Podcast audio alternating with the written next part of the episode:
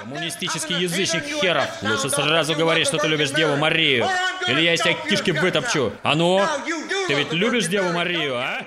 Этим летом профсоюз актеров в Голливуде требовал установить жесткие правила и меры безопасности, чтобы защитить актеров от несанкционированного использования их внешности, голосов и перформансов. Искусственный интеллект представляет экзистенциальную угрозу для творческих профессий, и все актеры заслуживают договорных формулировок, которые защитили бы их личность и талант от эксплуатации без согласия и оплаты, заявила Дрешер.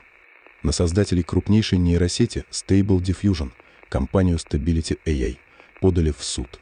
Причина – нарушение авторских прав на миллионы изображений, на которых обучали нейросеть. Почти одновременно с фотобанком несколько художников подали коллективный иск на ту же Stability AI, а заодно и на продукты на ее основе DeviantArt и Midjourney. По мнению авторов, эти нейросети также нарушают законы об авторском праве. Вообще, с этими авторскими правами род людской никак не может разобраться. Вот яркий пример. Чего стоит только судебный процесс фотографа Дэвида Слейтера – в 2011 году он отправился в Индонезию поснимать хохлатых макак. В результате некоторых манипуляций обезьяна сама нажала на кнопку затвора фотокамеры и сделала селфи. Фотограф подал в суд, доказывая правообладание этим фото. Суд заключил, что только человек может быть автором, но поскольку фото буквально сделала обезьяна, оно не является объектом авторского права. Селфи павиана – достояние народа. Я считаю, что права нейросетей очень сильно ущемлены. Digital Lives Matters. Сегодня на цифровых волнах интернета вы слушаете подкаст «Меломаны». Нас отключили от Тейлор Свифт.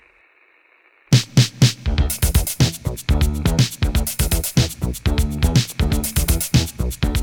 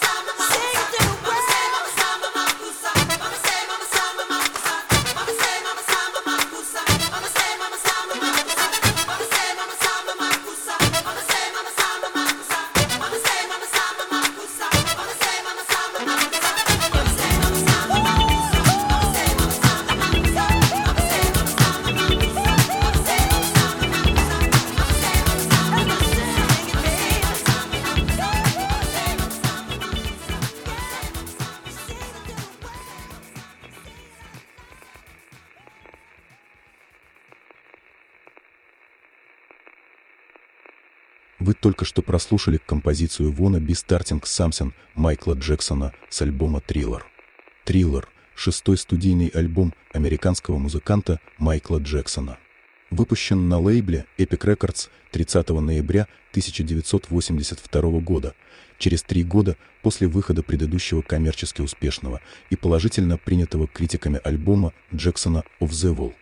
«Триллер» записан в таких жанрах, как поп, рок, постдиско, ритм, эн-блюз и фанк. Для работы над шестым студийным альбомом Джексон вновь собрал команду, работавшую над «Of the Wall», продюсера Куинси Джонса, звукорежиссера Брюса Свидина, автора песен и клавишника Рода Темпертона. По словам Джонса, певец стал писать музыку для нового альбома сразу после выпуска предыдущего. Джексон хотел создать альбом, в котором каждая песня будет киллером, сражать на повал, как щелкунчик Чайковского. Это легло в основу концепции триллер. К концу 1970-х годов способности Джексона как певца получили высокую оценку. В «Роллинг Стоун» сравнили его вокал с захватывающим дух, мечтательно заикающимся вокалом Стиви Уандера. В их анализе был отмечен необычайно красивый тенор Джексона, который плавно переходит в поразительный фальцет и очень смело используется певцом.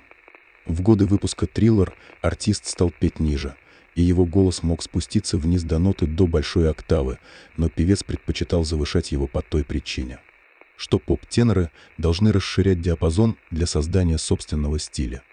В Роулинг Стоун считали, что именно теперь Джексон запел, полностью используя свой взрослый голос с легким оттенком грусти. Певец уже пользовался в это время приемом вокальной икоты, которую можно услышать и в триллер. Триллер получил 8 наград Грэмми в 1984 году. Семь из них забрал Джексон. Восьмую статуэтку взял звукорежиссер Брюс Свиден. В том же году певец получил 8 American Music Awards, Special Award of Merit и 3 MTV Video Music Awards. Триллер находился в Billboard Top Elps and Tape более двух лет, при этом находясь на вершине в течение почти 9 месяцев.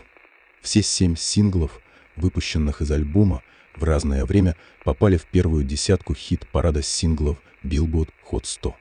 7 февраля 1984 года «Триллер» был объявлен книгой рекордов Гиннесса наиболее продаваемым альбомом за всю историю. Следующая композиция с данного альбома, которую мы предлагаем прослушать, называется «Baby Be Mine». Ну что, поехали.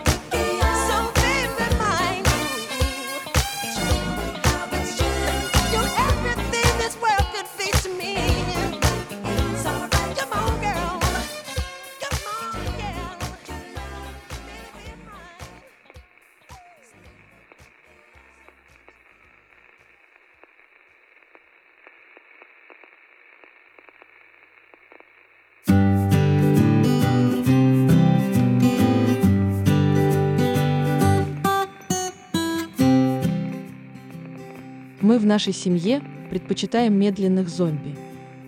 Это ведь так удобно, особенно когда у тебя есть маленькие дети. А еще безопасно и весело, и можно даже не нанимать няню. Мария, 37 лет, домохозяйка.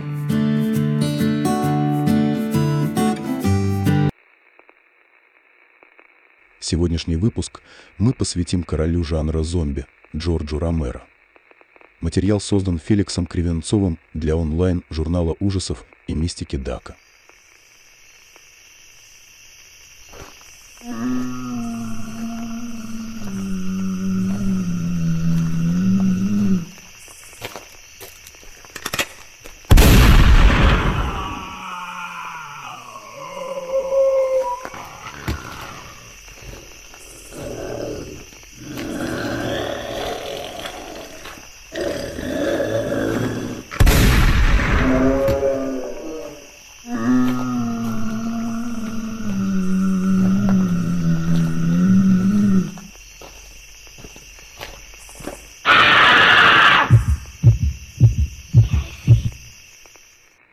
снять свой собственный фильм ужасов 20-летний Джордж Ромеро загорелся еще в университете Карнеги Меллон, который он окончил в 1960 году. Во время учебы Джордж и его друзья Джон Руссо и Рассел Штайнер занимались рекламой для телевидения и вместе желали утолить жажду кинематографа к странному. После выпуска троица основала компанию Image 10 и обратилась к начальникам Hardman Associates с идеей своей первой ленты – на первых порах она задумывалась как комедийный ужастик под названием «Зарисовка о монстрах» и рассказывала об инопланетянах-подростках, которые прибыли на Землю и подружились с местными школьниками. Во второй версии сценария Руссо предложил сделать пришельцев поедателями человеческими трупов. Ромеро одобрил идею, сравнив ее с романом «Я. Легенда Ричарда Мэттисона».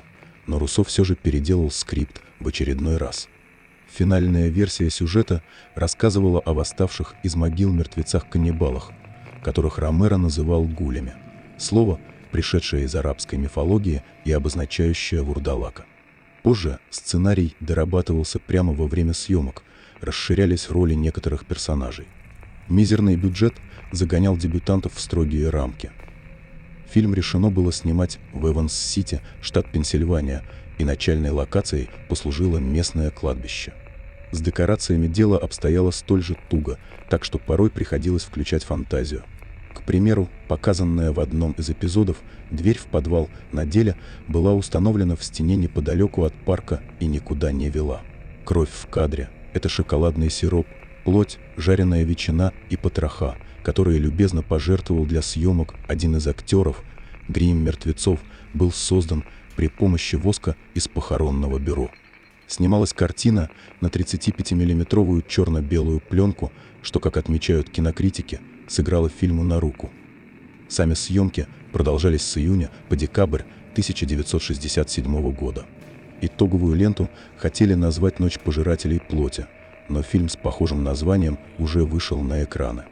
По просьбе прокатчика, изменив наименование на «Ночь живых мертвецов», создатели совершили большую ошибку – вместе со старым титульником случайно вырезали строчку с авторскими правами, вследствие чего сразу после выхода фильм попал в общественное достояние.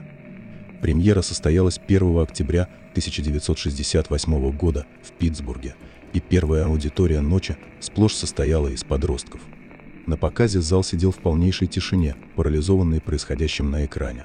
Вскоре «Ночь живых мертвецов» стала самым прибыльным фильмом ужасов в мире – собрав в американском прокате более 12 миллионов долларов при скромном бюджете в 114 долларах 000.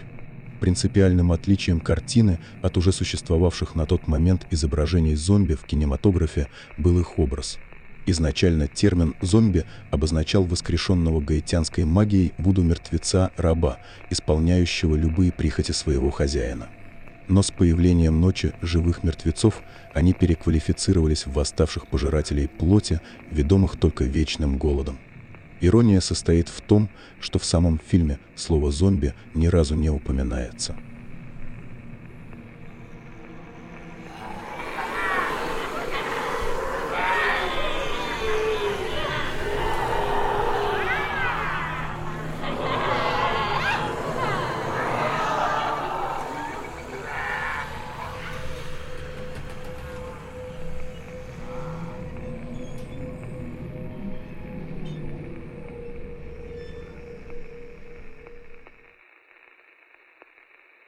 Следующая композиция, которая потрясет наши единицы и нули, созвучна названию сегодняшнего альбома. Дамы и господа, делайте громче ваши колонки. Триллер на подкасте «Меломаны».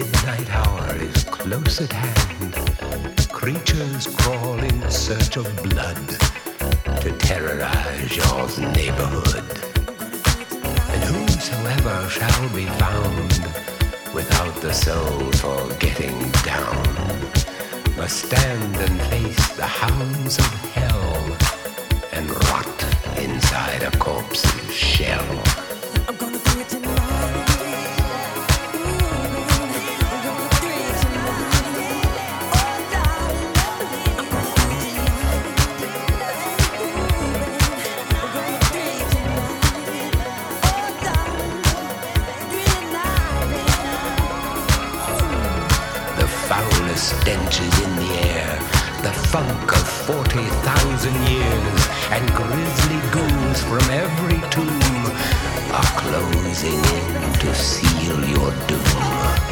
And though you fight to stay alive, your body starts to shiver, for no mere mortal can resist the evil of the thriller.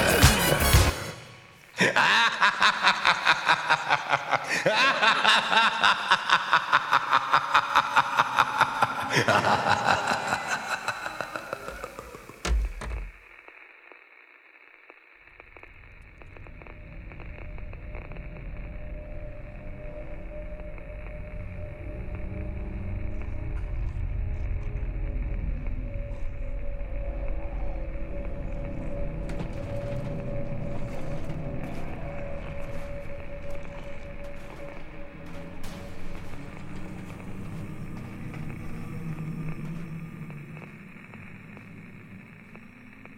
Вернуться к зомби-жанру Ромеро решил лишь в 1974 году, когда друг режиссера Марк Мейсон пригласил его прогуляться по торговому центру Монроуэлл Молл. Мейсон показал товарищу скрытые от глаз покупателей помещения здания и в шутку заметил, что в случае глобальной катастрофы в них можно успешно спрятаться. Ромеро шутку оценил и, вернувшись домой, принялся писать продолжение «Ночи живых мертвецов». Привлечь внимание американских инвесторов картине не удалось, но тут помогла мировая слава первой части. Помочь поставить «Рассвет мертвецов» на ноги вызвался итальянский постановщик Дария Арджента, внесший неоценимый вклад в жанр джала и оказавшийся большим поклонником работы Ромеро. Арджента помог как с привлечением средств, так и с зарубежным прокатом.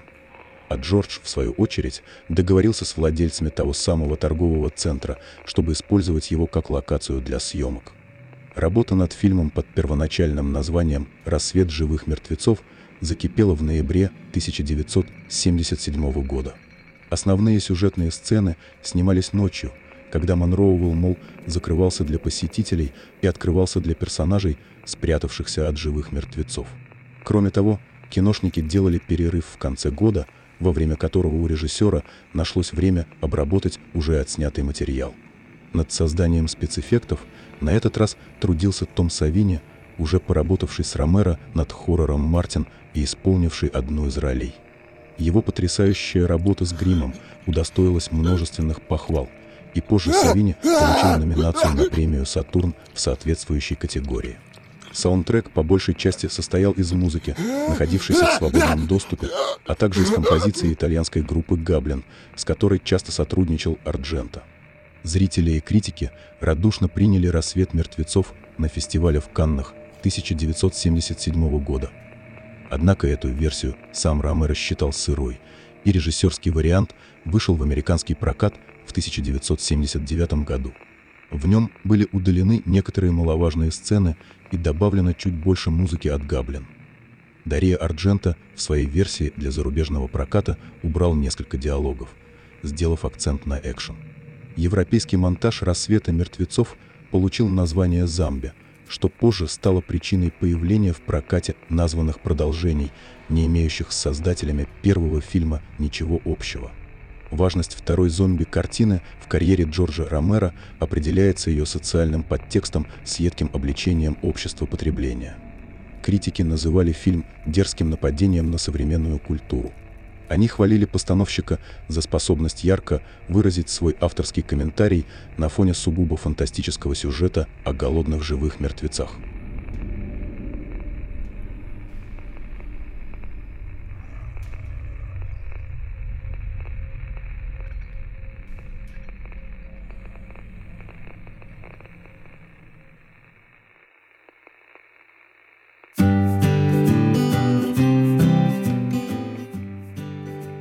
Динамичный стиль жизни диктует свои правила. Пока будешь ковыряться с медленными зомби, неумолимый прогресс оставит тебя далеко позади. А ведь в бизнесе нехватка времени ощущается особенно остро. Поэтому быстрые зомби стали идеальным решением для нашей компании. Высокая скорость работы, умосмышленность, умение работать в команде, стремление к саморазвитию, превосходные сотрудники. Сергей, 45 лет, директор HR-департамента крупной московской компании. Thank you.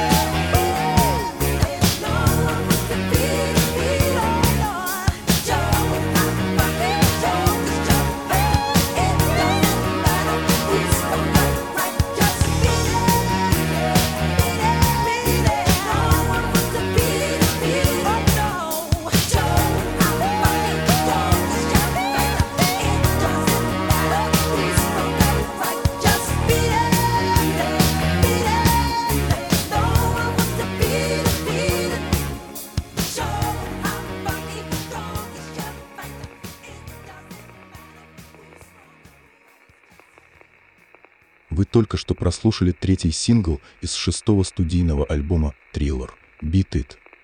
Он был выпущен на лейбле Epic Records 3 февраля 1983 года.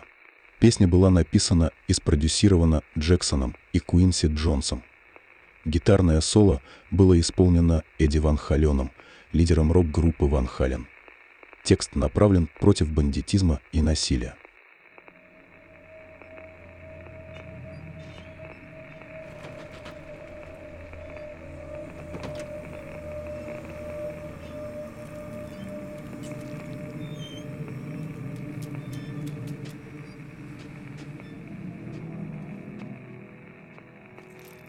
Третья часть франшизы еще на стадии задумки описывалась создателем как унесенная ветром зомби кинематографа.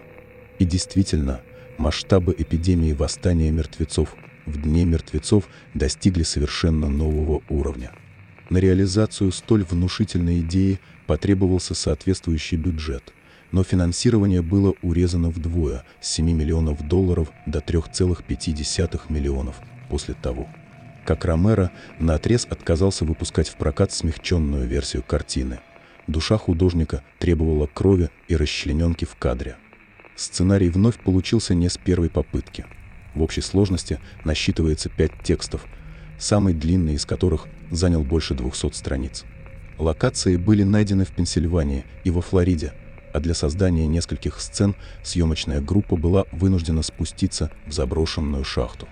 На роль неживой массовки набрали жителей Питтсбурга, каждому из которых по окончании работ выдали по одному доллару и по кепке с надписью «Я был зомби в День мертвецов». Нетрудно представить, насколько ценным стал такой раритет в наши дни. Картина вышла на экраны в июне 1985 года и получила в основном положительные отзывы. Критики вновь оценили внимание Ромера конфликтам персонажей людей и остросоциальный подтекст, а заодно вновь похвалили Тома Савини за мастерский грим.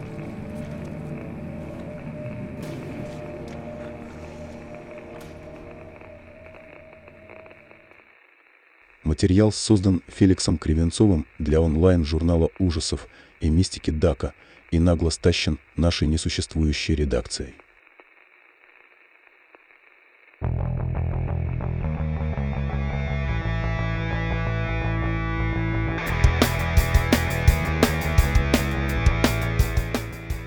Купите самый полный гороскоп на 2024 год от Татьяны Борщ всего за 300 рублей России и получите в подарок лунный календарь садовода. Пусть астрологический прогноз поможет распланировать 2024 год и достичь вершин во всех сферах жизни.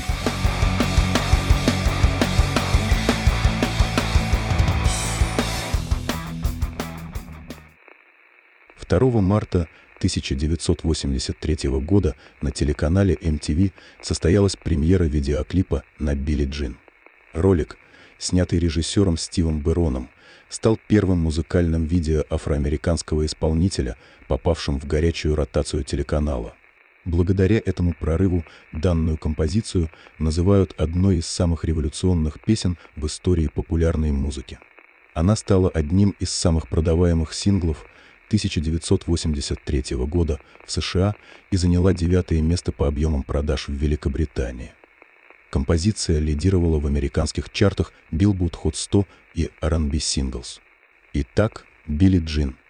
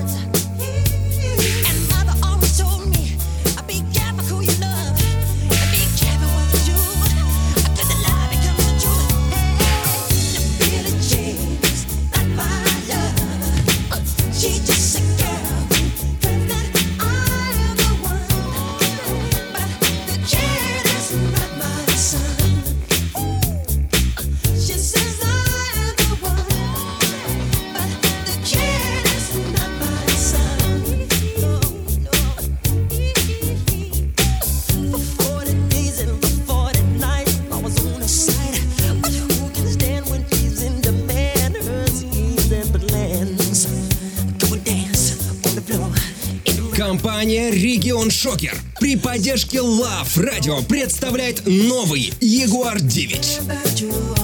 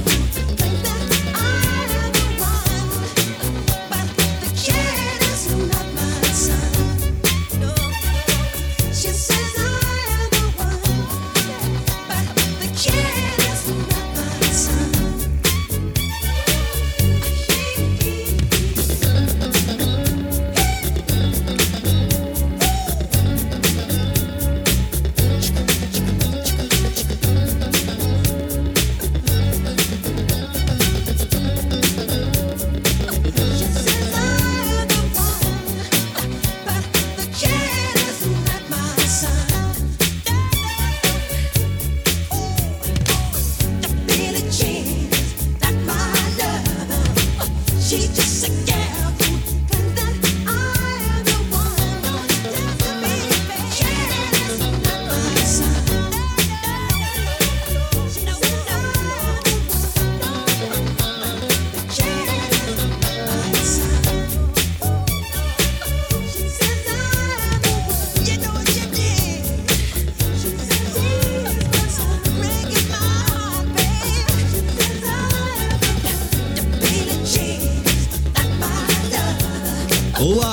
радио рекомендует. Будьте вооружены! Необходимая самооборона от Регион Шокер.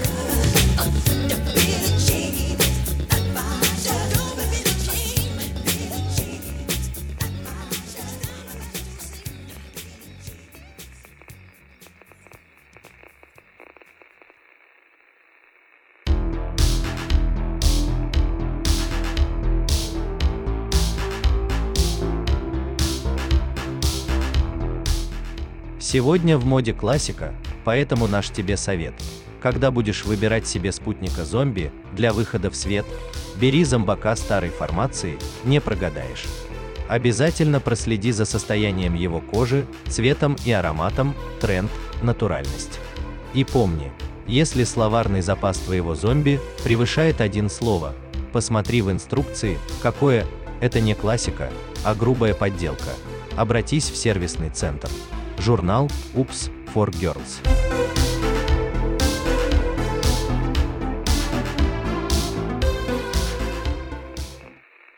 Последняя композиция с альбома «Триллер», которую мы прослушаем в этом выпуске.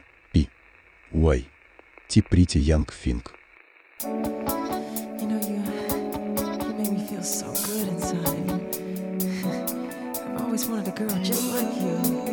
Such a purity. Ooh.